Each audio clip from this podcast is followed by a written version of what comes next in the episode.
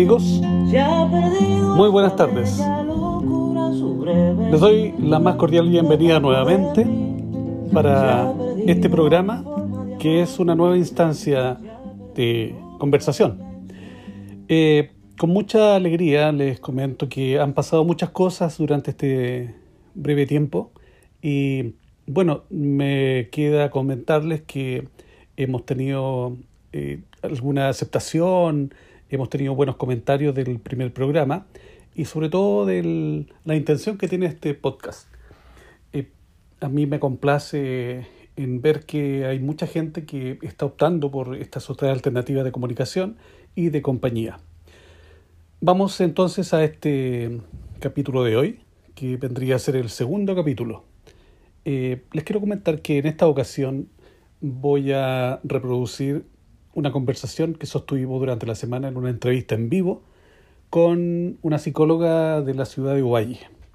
Ella se llama Natalia Telchi y es una persona, una profesional que mm, está a cargo de un CEFAM, de la salud mental de, ese CEFAM en la ciudad de Ovalle y tiene, bueno, destacada trayectoria.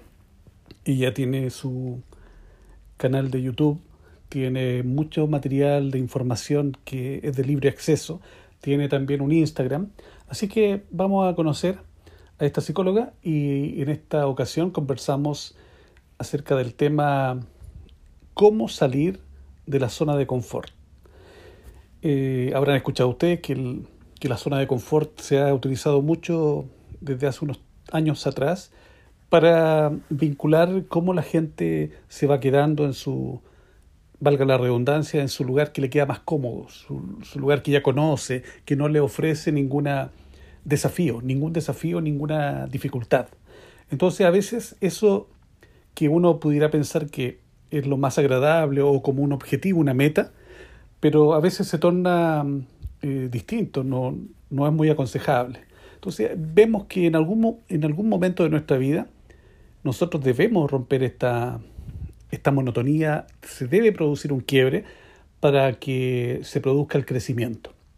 Y como estamos orientados a un público diverso, eh, pueden ser de cualquier edad, pero estamos focalizando también que si está una persona conversando, escuchando esta, esta temática, puede servirle escuchar de una psicóloga, de un docente como yo, eh, cuáles serían unos nuevos puntos de vista para aportarles a su hijo, a su nieto, al vecino, al hijo de la vecina, etc. Es muy importante saber que los jóvenes a cierta edad ya comienzan a, a desarrollar esta autonomía, que significa salir al campo del trabajo, salir del egresar del colegio y salir al campo de la universidad, de los estudios superiores, y así desarrollando cada uno su vida. Entonces, en esta ocasión, con la psicóloga Natalia Telchi, vamos a conversar acerca de qué significa esto y cuáles son los desafíos y, en fin, esa temática que vamos a ofrecer con muy buena intención para quien lo quiera escuchar. Así que vamos a escuchar entonces este diálogo que sostuvimos.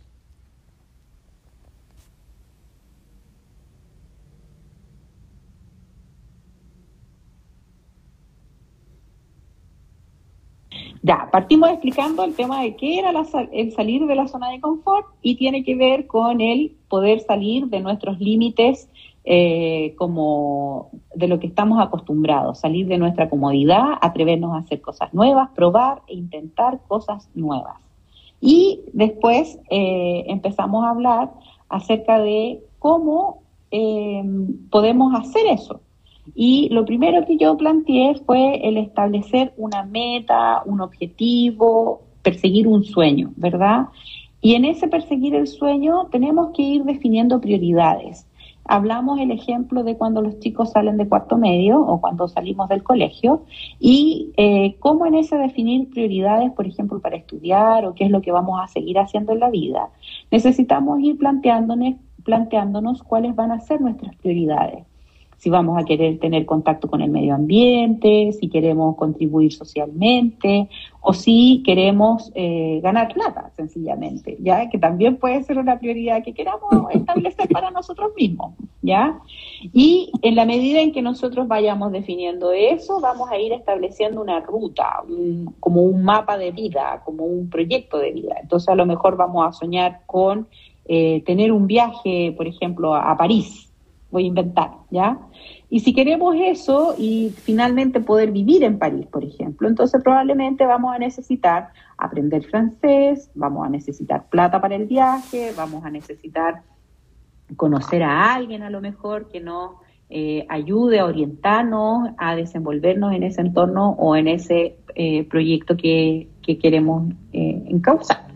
Entonces, nuestros esfuerzos los vamos a ir orientando a ese tipo de cosas. Vamos a buscar cómo aprender francés. Si no tenemos los recursos para pagar un curso, bueno, habrá que buscar alguna alternativa gratuita, clases como las que haces tú también, por ejemplo, algunas clases gratuitas tú también estás entregando eh, a través de tu canal. Em, y en la medida en que vayamos cumpliendo esos objetivos, creo que también se produce un fenómeno súper bonito cuando salimos de la zona de confort, porque es ir dándonos cuenta que somos capaces de lo que ya conocemos y de mucho más, ¿ya?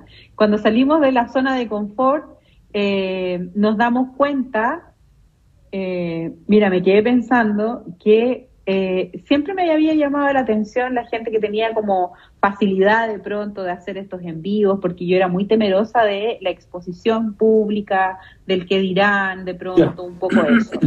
Y en el tiempo, a partir de la pandemia, tuve que un poco eh, flexibilizar, salir de mi zona de confort, empecé a hacer videos, empecé a hacer este Instagram, ¿ya?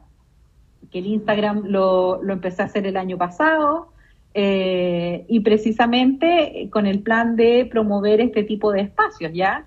Así que te fijas cómo saliendo de nuestra zona de confort, rápidamente vamos conociendo algunas características propias. Yo nunca pensé que iba a poder hablar tan, fluidamente de algunos temas y que me iba a encontrar además con gente tan linda como ustedes, por ejemplo. ¿Te fijas? Llegó la Erika, muy bien. no sé qué pasó, sacó a Jorge primero y después me sacó a mí y después a todos. Mira, cosas de la tecnología, pero está, retomó el hilo y está haciendo el resumen. Sí. Perfecto. También comentamos un poco acerca de eh, cómo en esta ruta de vida o en este, en, esta, en este mapa que vamos a ir diseñando en nuestro proyecto de vida, vamos a hacer una especie de FODA, o sea, un análisis de nuestras fortalezas, oportunidades, debilidades y amenazas. ¿ya? En el ámbito de las fortalezas y de las oportunidades vamos a necesitar preguntarnos acerca de para qué somos buenos, con qué recursos contamos, quiénes nos pueden apoyar, eh, eh, quienes están en nuestro entorno, a lo mejor un profesor amigo, a lo mejor un amigo, o a lo mejor nuestros padres, bueno, lo esperable es que sean nuestros padres, pero no siempre se dan esas condiciones, ¿verdad? Y eh, si no tenemos esos recursos, ir viendo cómo los conseguimos, cómo podemos hacer para conocer gente que nos pueda ayudar en nuestro propósito para poder seguir desarrollando nuestro, nuestro objetivo o nuestro proyecto finalmente. Y en el ámbito de las debilidades y amenazas, normalmente nos encontramos con los obstáculos concretos, tangibles, faltas de recursos o la idea puntual, eh, como por ejemplo si quiero instalar un negocio, que no, no he encontrado un lugar donde se pueda arrendar, etcétera. Y nos vamos a encontrar también con nuestros temores, que eso está en un ámbito más psicológico, más psíquico. Es decir, eh, yo no sé si me atreva a hacer esto, esta actividad en particular, tengo miedo, como lo que decía yo recién, tengo miedo a la exposición. Muchas personas le tienen miedo al fracaso porque desde muy pequeños les enseñaron a que tenían que sacarse buenas notas o si no, eso no le iba a resultar de otra manera a su vida, ¿ya? Y en realidad las notas no determinan nada, ¿ya? Nosotros podemos, a lo mejor hoy, no tener buenas notas, pero en, el, en, en la medida en que vamos madurando, vamos cumpliendo eh, algunos eh, mini, mini proyectos de pronto que nos permiten llegar finalmente a nuestra meta. Eh, Hay una cosa que precisar, fíjate si me permite, que eh, la escuela propiamente tal como institución, los niños en su desarrollo cognitivo, está pensado como para que uno ya a, los 18 años por lo menos tenga ciertas herramientas para que uno tenga cierto conocimiento, por cierto, pero también tiene la edad y la madurez como para asumir estos desafíos. Como que ya eh, esto está estudiado de manera natural y, y las personas deben saber. Por ejemplo, sería bueno recordar, ya que quedó en la parte anterior, que se, no sé si se podrá recuperar, pero recordarlo acá eh, de lo que mencionamos de las eh, condiciones o eran los requisitos. ¿Cómo dijiste tú, Erika, de esta... las condiciones ambientales. Las condiciones, sí, pero de esta psicóloga que yo te mencioné que hacía la selección para la gente que postula para irse fuera a las becas. Ah, ¿Cuál los criterios de selección. ¿Cuáles eran los criterios de sele- selección? Eso, eso. Eso. Para retomar, tú- para los que pudieron escuchar o para los que lo van a ver después, posteriormente.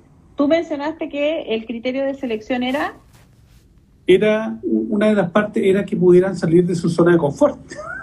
Ah, porque, era, ¿Ah? porque, Claro, porque porque ahí, tiene que ¿cómo ver con el atreverse. Por el Tiene que ver con atreverse. el atreverse.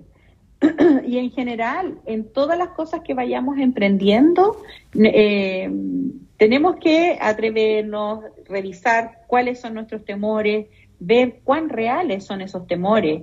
Eh, porque a veces tenemos miedo, no sé, vamos a ir a nadar y tenemos miedo que salga un tiburón, pero a lo mejor las aguas que vamos a nadar no tienen tiburones, ¿me entendí?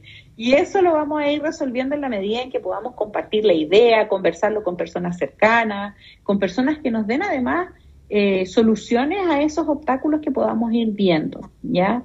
Eh, recién también les comenté que cuando nosotros intentamos alguna cosa y salimos de nuestra zona de confort, lo peor que puede pasar es que aprendamos a qué es lo que no tenemos que hacer, ¿ya? Eh, a veces los padres están muy centrados en decirnos todas las cosas malas que pueden suceder y las personas eh, se quedan con eso y no exploran estos otros ámbitos. Y por lo mismo es importante que tengamos puntos de referencia, que podamos conversar con personas que han cumplido a lo mejor objetivos que nosotros consideramos que son valiosos y preguntarles cómo lo hicieron, eh, cómo, cómo llegaron a, hacer esto que a nosotros de pronto nos podría parecer imposible de hacer. ¿Ya? ¿Qué te quedaste pensando? Me quedé pensando eh, justamente que hablábamos en el. Ya, me- el ya en la primera parte, esa que se nos cayó el, el internet. Eh, me quedé pensando en que uno efectivamente tiene una serie de temores, pero uno, en definitiva, todos estos caminos que, que nos llevan a tomar decisiones, tiene que ser súper práctico, es decir, ya, yo tengo que un, tengo un tal objetivo y para eso tengo que cumplir eh, pasos anteriores. Es como programar un viaje. En la maleta, te- si voy a ir por tres Sí. días, voy a echar los calcetines para tres días, qué sé yo, todo eso, lo mismo. Yo recuerdo, Erika, bueno, Erika habla francés eh, al revés y al derecho. yo, cuando tuve que ir a Francia, Erika, ¿estás ahí? No, parece que Ah, está lo, bueno. en lo, nos está viendo. Ah, ya. Eh, eh, Erika, Cuando tú fuiste a Francia, Sí, eh, ya le mandé la invitación. Cuando fui a Francia, había una, sin hablar francés, había un curso que nos hicieron. Y, y- y obviamente en ese curso tú no vas a aprender a hablar de, de- en muy poco tiempo, no vas a alcanzar a, a dominar Ah. un- una lengua, digamos. Pero sí había un criterio, que era un- una parte de un equipaje. Entonces, las cosas básicas que, que tú vas a preguntar para orientarte, porque no vas a conocer ni la lengua, ni los lugares, ni las direcciones, ni cómo se anda en metro, en fin.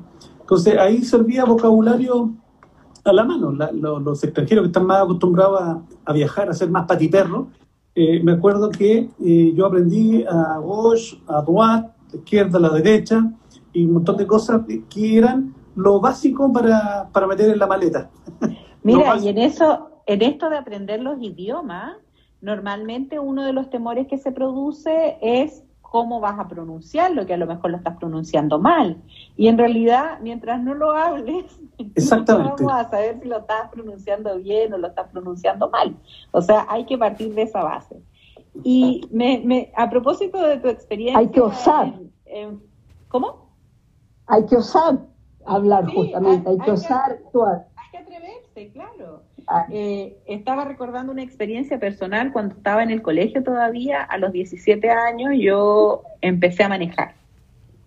Y poco antes de cumplir los 17 años hice un curso de manejo y era tanto mi temor y me daba cuenta que me costaba sincronizar los pedales, eh, hacer toda la coordinación que significaba manejar. Y yo recuerdo que en ese tiempo me repetía a mí misma, hay tantos vehículos, hay tanta gente que maneja, ¿cómo no va a ser posible que tú también manejes? ¿Te fijas? Cuando nosotros, y eso me hace pensar en que efectivamente cuando nosotros vemos que hay otras personas que se han atrevido, que hay otras personas que les ha resultado, ¿por qué a nosotros solamente no nos va a resultar? ¿Ya? Y eso es parte del que eh, de pronto en este tiempo todo es demasiado inmediato, todo es demasiado espontáneo, los videos toman una enormidad de tiempo editarlos, construirlos, etcétera, y las personas ven solo el resultado. Entonces piensan que esto es espontáneo, ¿te fijas? Entonces, si estamos viendo el, el, el video del pollito, probablemente nos vamos a imaginar que en dos horas el pollo eclosionó el huevito, etcétera. Pero no, hay un proceso detrás. Y ese proceso concretamente eh, en, el, en el aprendizaje implica pasos, ¿ya? Bien, estábamos escuchando este conversatorio súper interesante y quería hacer una mención. ¿Cuántos de ustedes nos habrán recordado las experiencias personales de su propia vida o de las personas cercanas o de las historias que conocemos de nuestros padres, nuestros abuelos? En algún momento de nuestra existencia todos hemos tenido que tomar decisiones y esas experiencias se las vamos narrando a nuestros hijos, a nuestros familiares más, eh, más cercanos, de modo que le vayan sirviendo esas experiencias. Entonces, eh, si hay una persona joven que está a punto de egresar del colegio, tiene una serie de temores, o los padres, muchas veces los padres están más atemorizados que los propios hijos. Entonces el llamado es a confiar en las capacidades de sus hijos y hay padres, eh, me refiero a los padres que están escuchando, yo les digo, padres, eh, hay momentos como este, si usted está con su hijo egresando el cuarto medio o su hija, hay momentos como este precisamente para que den la apertura, den la posibilidad que ellos crezcan. Y para eso deben darles ya la confianza, deben dar la posibilidad de que ellos puedan adquirir esas herramientas que van a ser cruciales para su vida futura. Es decir, está esto concatenado de tal forma que uno tiene que tener esa conciencia, que uno la aprende, digamos, con la vida. Yo también me llené de temores cuando mis hijos tenían que salir, tomar su primera micro, solos, digamos. Eh, entonces hay un momento en donde uno tiene que soltar. Y eso me parece que es saludable sobre todo, sobre todo para el niño y el joven que hay que eh, favorecer su crecimiento y su independencia. Ya mencionábamos ahí que mm, las becas y todos estos estudios de posgrado que se pueden hacer en el extranjero eh, son posibles, siempre ha existido esa posibilidad, ahora más que nunca, y hay muchas posibilidades de estudio. Mucha gente señalaba que eh, era una solamente había que tener dinero para estudiar, que era todo muy desigual. Bueno, eso ha ido cambiando. Verdaderamente hay muchas posibilidades, muchas más que antes. Entonces, en ese sentido, hay que aprender a desarrollar la investigación, que si tenemos este tiempo de pandemia, hay que tener un tiempo también para dedicarlo a cosas productivas. Hay que darse permiso para que uno pueda explorar y hacer cosas que uno le entretengan, le sirvan de distracción, que le sirvan para crecer, que le sirvan conocimientos en general, que le sirvan para la vida. Mucha gente eh, decía, no, yo detesto la cocina, no, se me quema este el agua, hay un montón de, de pretextos que en definitiva son eso, pretextos para no aprender un tipo de conocimiento que después, pucha, que se valora cuando se está en un viaje, cuando se está estudiando fuera. De eso hablábamos recién. Tuve una compañera en el estudio de magíster em, que era psicóloga y ella estaba trabajando posteriormente en una institución que supervisaba y entrevistaba a los jóvenes para mm, ver quiénes estaban más capacitados para irse al extranjero.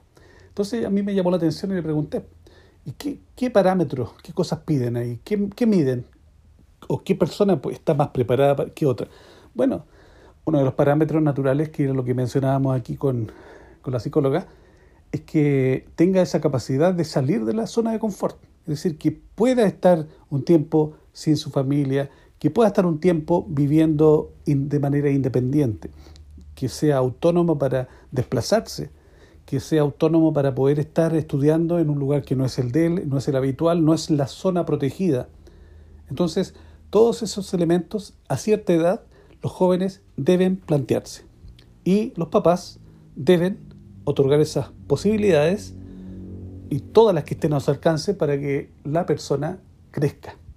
Así es que de ese tema estamos conversando y bueno, y vamos a mm, seguir conversando. Reanudemos la conversación con la psicóloga. Implica atrevernos a intentarlo como comienzo, después en el desarrollo, enfrentar ciertas dificultades, hacerle frente a esto cómo se vaya presentando las cosas medioambientales y por otra parte hacerle frente a los propios temores, todo el rato.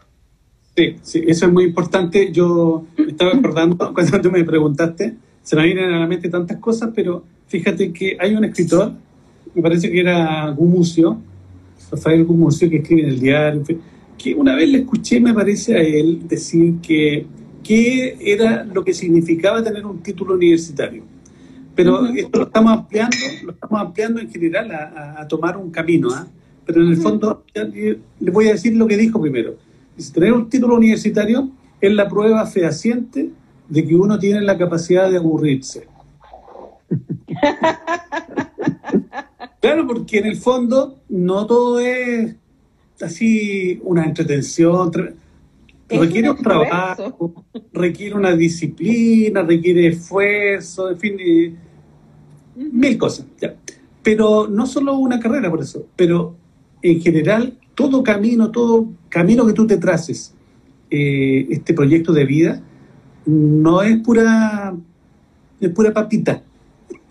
No, es también una prueba a sí mismo de que eres capaz de empezar algo y terminarlo. Es muy importante. Que sea que fracase. Claro, con tus pies o como sea. Y que sea la llama que te mueva, ¿verdad? Que sea la llama que te mueva a ti. Y, otra cosa que yo aprendí también no hace mucho, fíjate, eh, esto de que eh, siempre teníamos este dicho, a veces se gana y a veces se pierde. Pero me, me, corrigieron en una oportunidad, lo encontré muy sabio, a veces se gana y a veces se aprende. Sí, me gusta más eso. Por lo general, se aprende. Y, bueno, y este aprendizaje es, es una reflexión a conciencia, digamos. Cuando uno estaba súper comprometido con un proyecto que no resulta, tenemos que hacer el ejercicio de saber por qué no resultó. Y ahí de repente cuesta que las personas hagan el mea culpa. Bueno, en realidad en este trabajo que, que me exigían mucha puntualidad, llegaba todos los días tarde, por ejemplo, ¿ya? Y preferimos ver que el jefe era medio gruñón, ¿ya? Entonces, el salir de nuestra zona de confort en definitiva es un tremendo proceso de desarrollo personal, ¿ya? El que nos atrevamos a hacer cosas nuevas. Y esto no solo para generar el proyecto de vida, Jorge, te diría yo. Eh, dentro de las preguntas que me había hecho Erika estaba el recomendaciones para este tiempo de COVID y para mantener nuestra salud mental y yo partí hablando acerca de eh, los estilos de vida saludable, ah, nuestra alimentación, del, del poder del poder hacer ejercicio, tener un buen sueño, etcétera Y uno de los puntos que no alcanza a mencionar tenía que ver con la posibilidad de recrearnos, y eso quiere decir distraernos, ¿ya? La posibilidad de descanso, que no es necesariamente estar tendido viendo tele o viendo Netflix, sino que puede ser aprendiendo, ¿ya? Hoy a lo mejor me voy a meter a YouTube a mirar acerca de cómo se polinizan las flores. Y eso no significa que yo vaya a tener un enjambre de abejita para que después eh, ayudar en el proceso de la polinización. Pero sí a lo mejor me va a ayudar a entender qué es lo que tengo que hacer para poder tener mis flores más bonitas, eh, o en alguna oportunidad se va a dar eh, la circunstancia en que voy a poder sacarle provecho a esa información que aprendí. Entonces, en este tiempo en el que las redes sociales están tan masificadas y que en, su gran mayoría es la fuente de entretención y de distracción de las personas, tratemos de que esto sea eh, nutritivo, ¿ya? Eh, que aprendamos a hacer cosas nuevas, a hacer algún tipo de tejido, por ejemplo, manualidades, eh, ponernos a estudiar, también es una carta, y reduzcamos la cantidad de información negativa, porque en realidad toda esta información que a ratos nos genera emociones que son más bien angustiantes o emociones negativas, sin duda van a afectar nuestra salud mental. Preocupémonos efectivamente de lo que nos está sucediendo como familia, en nuestro entorno cercano, a nuestras amistades, pero eh, quedarnos con una emoción eh, que sea angustiante, por ejemplo, por lo que vamos viendo en la mm. televisión de pronto, eh, mejor evitémoslo. ¿ya? Hay personas que son más tolerantes a las, a las noticias, a las malas noticias, pero vemos otros que no somos tan tolerantes a las malas noticias. Yo hace mm. muchos años dejé de ver noticias en la televisión, escucho radio ahora. Y se han dado, se han dado cuenta también que toda esta nueva, nueva etapa de, pandemia nos ha dado la, oportunidad también de darnos cuenta que podemos vivir con menos. Eso significa que tenemos que trabajar menos y por lo tanto disfrutar más. Entonces eso en términos de salud mental, pero es capital. Si a mí me dijeran trabaja 30 horas, yo feliz. Sí, sí, sí. Es muy importante, Erika. Gracias por, bueno que, al menos te estamos escuchando. Mira, no quiero ni probar mover un botón aquí. Porque nada, no, no muevas nada. Mira, aunque fue recién, eh, eh, fue cosa de la tecnología, yo no moví nada. Fíjate que eh, estaba pensando que mm, justamente esta pandemia ha desarrollado y nos ha dado varias lecciones a la, a la humanidad completa, pero pero fíjate que hay que estar muy abierto al aprendizaje y nosotros como personas mayores que estamos, que estamos tratando de hacer eh, algo también de contribución a, los que vienen detrás, eh, también es mostrar eso, que uno también, para uno también fue sorpresivo, a nosotros nos hemos tenido que readaptar a esto, eh, que jamás me imaginé que iba a vivir, y sin embargo, claro que se puede hacer muchas más cosas que lo que estábamos acostumbrados a hacer con el Internet, más ahora que tienen más tiempo para estar en sus casas. O sea, hay momentos para la entretención, momentos para divertirnos, para hacer muchas cosas, pero también eh, lo que tú decías, Natalia, que no todo sea la repetición de lo de esta invasión de, demasiada información. Creo que también hay que eh, razonablemente empezar a pensar y por qué no en, este proyecto de vida aprovechar este, este tiempo que se tiene en la casa con los papás y, buscar los referentes que a uno le acomoden. Uno no les crea todo el mundo, pero sí tiene que buscar estos referentes, los profesores, la, o la persona o el amigo que le, que le haga más sentido. Yo escuchaba a Humberto Maturana y él decía que los niños necesitan la presencia de los padres, pero no el, al, azar, sino que eh, también un llamado de los padres que deben darse el tiempo porque los niños necesitan alguien a quien respetar. Mira lo que decía Humberto Yo los escuchaba recién a ustedes y conversaba y planteaban esto de tener más tiempo en las casas y eso. Y, y que hay más tiempo libre. pero en realidad me di cuenta que de pronto ustedes dos, ninguno tiene niñitos pequeños, porque todos los cuestionamientos que hacen las mamás es, ¿cómo lo hago trabajando en la casa y además cuidando a los niños? Auxilio. Pero ahora, claro, pero ahora que tú lo mencionas, el tema de la crianza, en este tiempo de pandemia, pensando en la salud mental, es importante que reduzcamos el tema del uso de los aparatos electrónicos. Y si, y si bien tenemos eh, un montón de actividades en realidad en la casa de pronto, tenemos que estar en reuniones, atendiendo gente, porque muchos trabajos se han reconvertido a, un sistema online.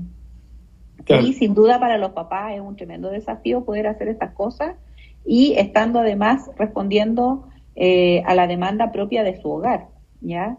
Pero en algún momento del día tendrá que terminar eso y eso va a ir muy ligado a que cada uno pueda establecer límites, horarios, seguir una rutina, ¿ya? Entonces, cuando nosotros establecimos una rutina y decimos, bueno, yo hasta las 6 de la tarde voy a trabajar o hasta las 4 de la tarde voy a trabajar o de la 1 a las 2 voy a almorzar y ese va a ser mi horario de colación, aunque no tengamos la supervisión de un jefe, eh, aunque tengamos eh, o estemos tentados a seguir de largo con el trabajo, tenemos que ir poniendo límites, ¿ya? Y así como uno pone límites en el trabajo, es importante intentar colocar límites también en la interacción que se va teniendo con los niños cuando desarrollamos nuestro trabajo. En la medida de lo posible se entiende, ¿no? Y en las tardes, y es probablemente el tiempo como de mayor encuentro familiar, lograr hacer algún tipo de actividades, cocinar juntos, conversar, eh, jugar cartas, los juegos de mesa suelen ser muy apropiados para todo este tiempo y en el que eh, podemos interactuar de una manera rica con los niños, ¿ya? Eh, que es una muy buena manera de enseñarles a cumplir reglas, porque los juegos traen reglas, ¿ya? Eh, el ajedrez, las damas, todo, tiene tipo de a reglas y una muy buena forma de transmitir eso es a través del juego, ¿ya? Así que cuando estamos jugando con nuestros niños, no es solo jugar, le estamos enseñando también. Perfecto, qué bueno. Justamente, mira, aquí una, sí, eso estaba leyendo. Estaba, hay, me parece que es Josefina Oportot, una alumna, ¿te acuerdas, Erika? Sí, por supuesto. Me parece que ella está diciendo totalmente, dice, lo bueno que me ha dado esta pandemia es no perderme un día de mi hija. Linda. Ah, linda. Eh, te mando un cariñoso saludo, te mandamos un cariñoso saludo, Josefina. ¿Ah? Me acuerdo claramente, nos acordamos, así que un, un abrazo felicito también, Eres. Qué eh, bueno que ella sea capaz de valorar lo que esta pandemia le ha entregado como oportunidad del ver a su hija un tiempo y no perderse en un día. Tal vez dentro de las cosas que más han influido también en, nuestra salud mental, es, aparte del encierro propiamente tal, es eh, el que muchas personas se han centrado en ver aquello que nos ha quitado, la libertad de poder salir, eh, el tema de tener que andar tapados, que eso es incómodo, que las mascarillas, etcétera. Pero nos ha entregado oportunidades también.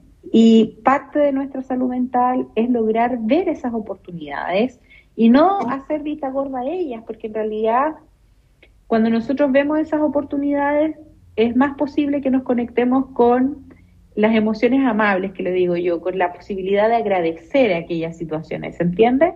¿Se entiende el punto, no? Por supuesto. Totalmente. Muchas veces durante la pandemia yo he dicho, bendita pandemia, por todas estas cosas que tú te estás evocando. Además que esto fue un remesón justamente para valorar, valorar lo que estábamos perdiendo. ¿Te das cuenta? Valorar estas cosas, entonces fue como una, a veces se gana, pero a veces se aprende, o sea, ¿qué queremos nosotros? Volver a, cierta normalidad, y esa normalidad era con todas las cosas que seguramente muchos se quejaban también, de un montón de otras cosas que ahora vimos que era la nada misma, comparado ahora, con lo que tuvimos que vivir. Ahora que tú planteas esto de la nueva normalidad, eh, comentábamos en, otro espacio como este que tuvimos con una amiga, con Ana Victoria Durruti, eh, justamente acerca de lo que significaba la nueva normalidad, porque hay personas que todavía la están esperando y en realidad la nueva normalidad ya la estamos viviendo. Ya después de un año y tanto, no podemos seguir pensando en que esto no estamos en un contexto de, eh, desarrollo que, ya se está, se está manteniendo, ¿no? No fue algo tan transitorio como muchos lo esperaron, ¿ya?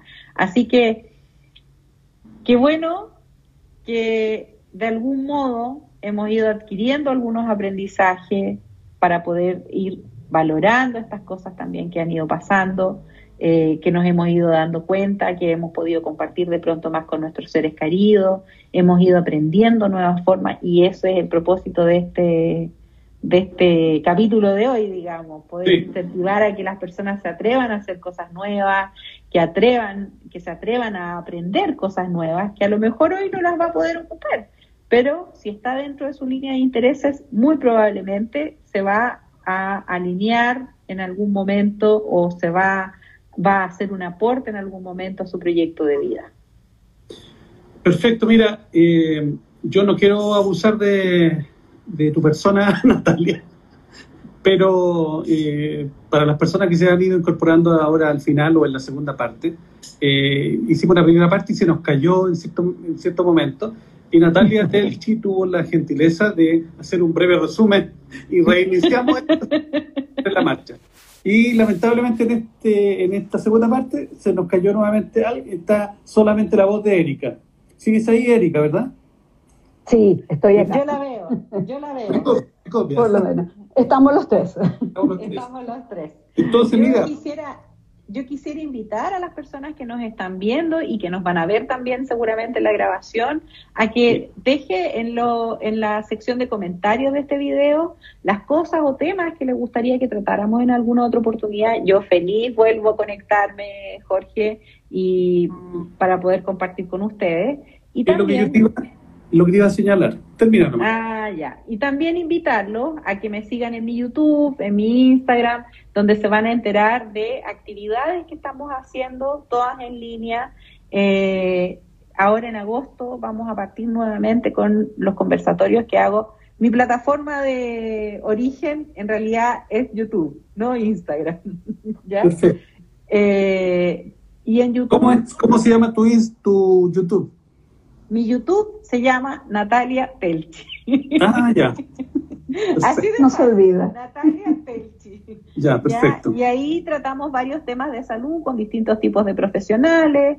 Eh, así que visítenlo, suscríbanse para que se puedan enterar también de cuando hacemos las otras eh, transmisiones en vivo.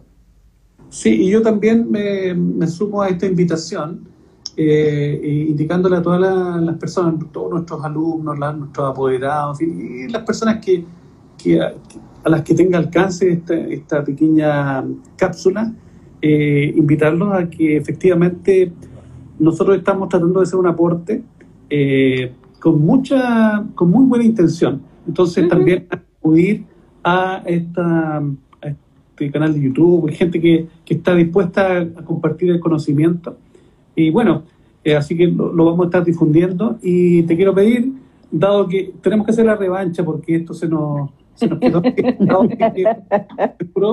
que van a, muchas personas nos van a señalar que, lo quieren ver completo. Y podríamos retomar ideas, pero hacer otro otra con otra línea, con otra línea claro, que, nos propongan, que nos propongan temas. Sí, sí, exactamente, exactamente. Así que yo eh, voy a. Estoy cruzando los dedos ahora con esto para que esto no se vaya a borrar, pero te quiero agradecer esta visita, ¿ya? Larga distancia, y te quiero dejar invitada, claramente, eh, agradecer tu presencia y te, dejo invitada para cuando tú quieras acompañarnos y obviamente te vamos a, pedir ya así directamente en línea directa eh, que nos dé otra fecha en el cual nosotros podamos reiniciar esta conversación, dejarla aquí con este punto suspensivo. ¿ya? Sin duda, Jorge, vamos a estar en contacto con Erika también. Eh, yo igual agradecerles a ambos este espacio porque de alguna de algún modo siempre se, se, puede ir eh, aportando. Así que ustedes me dicen nomás. Muchas gracias Natalia. Buenas noches a todos, a todos los que se unieron y los dejamos invitados cordialmente para un próximo episodio. Eso, eso. Ya tenemos un invitado para el 18 de agosto, podríamos anunciarlo, ¿ah? Jorge, te permito, te dejo el placer. Redoble de tambores. Sí, yo también estoy pensando en eso. Sí, bueno, vienen, vienen eh, otras personas antes igual. Pero el ya que lo mencionas, ¿estás segura que es el 18, Erika? 18 de agosto. Acuérdate que era un mes antes del tiqui tiqui Ah, verdad. El 18 de agosto va a estar con nosotros eh, Daniel Muñoz, el actor. Ah, mira qué bien. El actor de los 80 ¿eh? y de mm, sin número de películas. ¿ah? la gentileza. Cantante de los 30 pesos. También, de la Cuequero. Cuequero. Conocidísimo actor de, de, de, Chile. Oye, Natalia, te vamos a. muy bien. Te vamos a estar comunicando. Eh, bueno, en un rato más, eh, si tú puedes, contestar el teléfono y vamos a, a contarte algunas novedades y, y, ahí nos ponemos de acuerdo para la próxima. Pero estamos. perfecto. Exacto, ¿ya? Que bueno, Telchi entonces en YouTube y eh, los dejamos cordialmente invitados. Y tú, Natalia, por supuesto, eh, cualquier cosa que nosotros podamos eh, aportarte para allá, para la cuarta región, para Ovalle. Sí, ya te tengo matriculado ya, así que espera mi llamada nomás. ¿Te tienes para qué? ya te tengo matriculado. Oye, eh, antes que te retires, eh, está en presencia acá Mauricio Calderón. Mauri Calderón dice que este tiempo cambió la forma de ver la vida y apreciar lo que teníamos antes. Eh, Josefina Portot decía, luego de esta pandemia nadie volverá a ser la misma persona, algo bueno tiene que dejar. Eh, Praxis se unió, genial, decían algunos, feliz noche a todos, dice Mauri Calderón. Eh, en fin, y saludos a Erika, que lo recuerda con mucho cariño, decía la José Erika. Linda, preciosa, yo también la recuerdo con mucho cariño, felicitaciones por su hija. Alguna profesora que está trabajando con orientación, Paola Quiroz Acevedo, ojalá que le pueda contribuir a sus alumnos, en fin, y vamos a estar en todos esos contactos y agradecemos a todas estas personas que han estado en este rato con nosotros. Saludos a Ovalle, eh, hay un primo que se está también, eh, creo que estaba unido aquí, Carlos Navea. Un abrazo, Carlitos, y mi Carolina, mi prima también, amiga tuya. Bien, los dejamos eh, hasta la próxima oportunidad y recuerden que el 18 tenemos a Daniel Muñoz y vamos a estar anunciando acá en las redes las próximas visitas. Bien, recuerden Natalia Telchi en el YouTube. Chao. Chao. Chao. Peu callar. Bien, ese fue la gentil conversación que tuvimos con Natalia Telchi. Y bueno, se, habrán dado cuenta, si escucharon con atención, que tenemos harto tema, harta, hartas cosas que meditar en familia, con nuestros hijos, con nuestros hermanos, la familia en general. Este, estos tiempos de pandemia han sido naturalmente muy especiales, muy difíciles, para algunas personas le ha dejado claramente una marca. Ah, yo envío las condolencias a todas aquellas personas que se vieron afectados por alguna pérdida de seres queridos. Em, y bueno, esto algo, como decía la psicóloga, nos tiene que dejar y esto esperamos que todos los que sobrevivimos a estos momentos tan difíciles, eh, simplemente queda hacer este llamado para que seamos cada día mejores personas, para que podamos nosotros sentir que tenemos algo que dejarle a las personas que vienen atrás nuestro, a nuestros hijos y eh, los profesores y los apoderados los trabajadores, sus jefes, las empresas, la sociedad en general debe tomar esta, esta pandemia como una oportunidad para que podamos ser cada vez mejores y podamos sentir que tenemos esta capacidad de salir, de emerger de los momentos más, difíciles y más duros. Así es que me ha parecido que ha sido un, buen mensaje el que hemos entregado y ha sido una muy rica experiencia conversar con este par de profesionales y nuestra invitada especial que era Natalia Tet.